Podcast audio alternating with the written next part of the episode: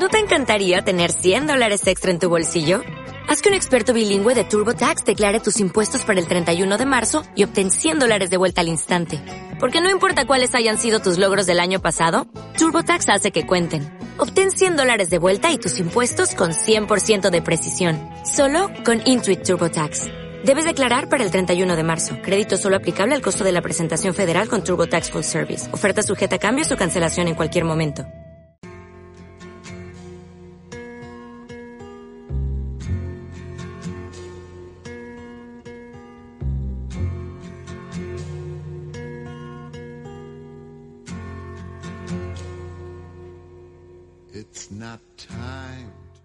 Bienvenido al Sudoku de Papá en Zaragoza a día 10 de marzo de 2022. Me llamo Carlos Reula y solo soy un zapatero aragonés. Continuamos esta serie de programas eh, breves eh, con mi hermano Luis. Ayer nos quedamos eh, respondiendo a la terrible pregunta de por qué los redentoristas nos tendieron esta emboscada criminal y también de por qué la siguen manteniendo hoy. Eh, Luis, expláyate porque te corté el, ayer te corté. No, es, es, es, muy claro, es la estrategia, además es una estrategia que están acostumbrados a llevar. Es, es, es, eh, es, es un manual de, de, de conducta. Es un manual de conducta que lo tienen perfectamente asumido. Además, eh, lo que me resulta aterrador es que lo hacen con una naturalidad. Lo hacen como si fuera verdad todo lo que dicen. Es que es increíble, increíble. Cuéntanos, cuéntales a nuestros oyentes. Eh, en los próximos programas vamos a entrar en los detalles de cómo cuándo y por qué el sacerdote mató a mamá y por qué mata a papá, a sus dobles vidas, sus amantes. Pero queremos hacer la tragedia familiar que nos ha asolado, queremos hacer algo un poco recreativo, porque si no el dolor nos hubiera matado también a nosotros.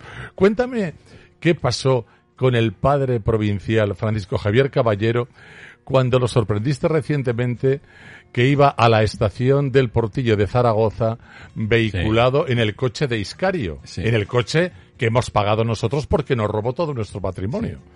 Cuéntanos, cuéntanos. Pues eh, efectivamente el padre caballero provincial de los redentoristas eh, vino a Zaragoza mm, porque tenían una celebración eh, una novena. interna. Creo que era la novena del profeta Socorro. Una celebración interna. Que era de tres días o cuatro días. Y pues yo estaba paseando porque te había acompañado a la tienda que tienes en, en la Gran Vía.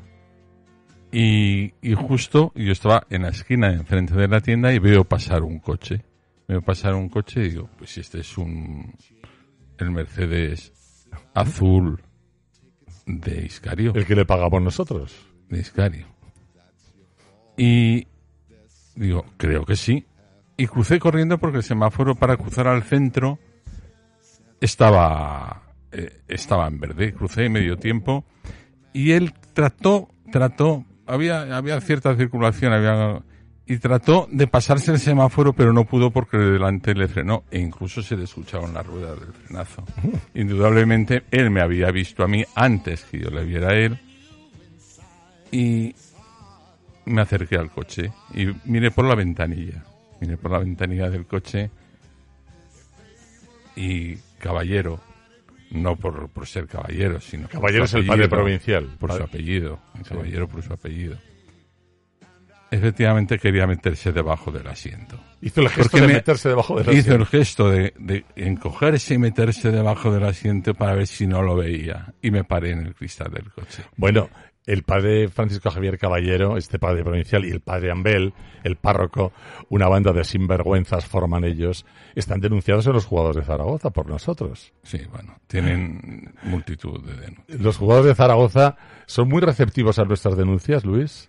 No, ya se ve claramente que, que no es que eh, no estén claras y sean evidentes, es que no hay voluntad. No hay voluntad de saber qué es lo que ha pasado. Simplemente es mucho más cómodo no saber. no saber es es, es un convivir pues que no conduce a ningún sitio. Bueno, eh, entonces, retomando el tema fundamental, el año 1997, los padres redentoristas abandonan nuestra familia a un depredador sexual. Eh, en ese espacio de tiempo, él se victimaba y lloraba, lloraba papá, enloquecía, manipulaba todo. ¿Te acuerdas de aquellos años? Fueron terribles. Por supuesto que me acuerdo. Mamá estaba desquiciada. Mm. Mamá estaba llorando un día sí y otro también, diciendo qué fracaso de mi hijo. Justamente en los juzgados de Zaragoza, eh, el letrado Bellido hace ver como que es un tema tan natural que un sacerdote de una familia muy religiosa eh, renuncia al sacerdocio, sin darle ninguna importancia, con una frivolidad, y los juzgados lo admiten igual de bien, con una frivolidad como si las familias no tuvieran sentimientos. El letrado Bellido, Carlos, eh, lo conocí yo ya unos años antes y ya este no me engañó. Este ya sabía de qué pecojeaba. Y, y realmente mm, la verdad no le importa nada. Le importa ganar un juicio por los medios que sea y como sea, haciendo perjurar a sus a sus testigos, preparando lo que tienen que declarar, manipulando. En el primer momento que le vi, el primer momento que le vi, quería saber más de mi familia que yo mismo. Eso lo, lo sigue lo sigue haciendo todavía hoy. Pues así lo catalogué. Así digo, pues este sabe más porque afirmaba de tal manera hechos. Digo, este, este sabe más que yo. Y me, y me callé. Me tuve que callar en la primera reunión que fue en el despacho de Carmen Gay. Me tuve que callar porque si le contesto, le hubiera contestado mal. Y no es mi estilo nunca. me gusta la, moderación y me gusta la prudencia. Pero ya cuando más serené, corté a todos y, y me dirigí a él y le dije, señor Daniel, no le he contestado antes por contestarle bien. Pero usted no sabe más de mi familia que yo. Pero ¿cómo vas a saber si es un, si es un advenedizo de nuestra familia de la mano de un depredador sexual? Así lo hemos denunciado en los juzgados.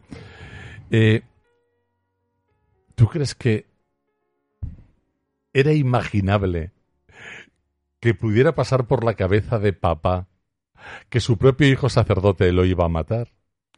Hombre, eso, es impensable, eso es impensable. Lo que pasa que el, el, el poder del dinero, la ansia de poder.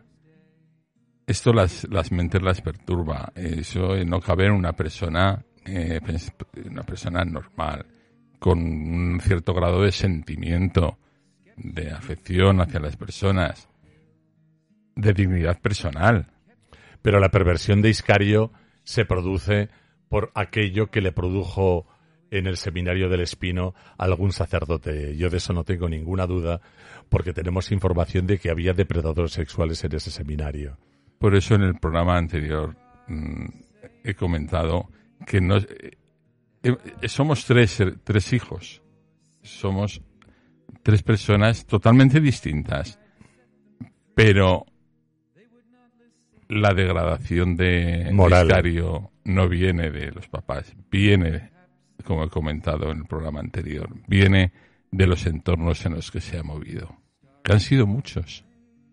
Se ha cumplido nuestro tiempo. Son programas extraordinariamente breves donde os iremos dando a conocer la perversión de la Iglesia, el daño y el dolor que han infligido a nuestra familia, cómo, sintetizo, cómo nos colocaron a un depredador sexual, a un demente, a un dañado mental, a un psicópata en nuestra familia. Nos robó, nos estafó, nos maltrató y mató a los papás.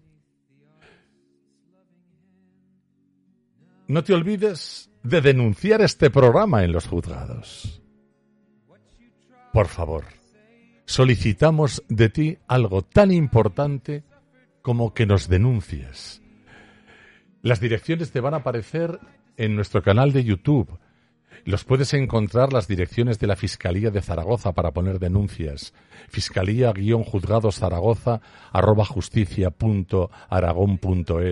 Juzgado de Canato Zaragoza arroba justicia. Fiscalía-Audiencia pzgz arroba justicia. Por favor, no dejes de denunciarnos. Será una gran aportación, la mejor aportación a la verdad. Entre tanto, te invito a que nazcas tres veces, que pienses que creas pensando. Pensar es la más grande orgía. Que sueñes despierto de noche, que vivas soñando de día, que vivas flotando en la nube, que vivas haciendo el amor a la vida. Te beso a ti. Tú también puedes besarme. It exists to give you comfort, it is there to keep you warm. And in those times of trouble, when you are most alone, the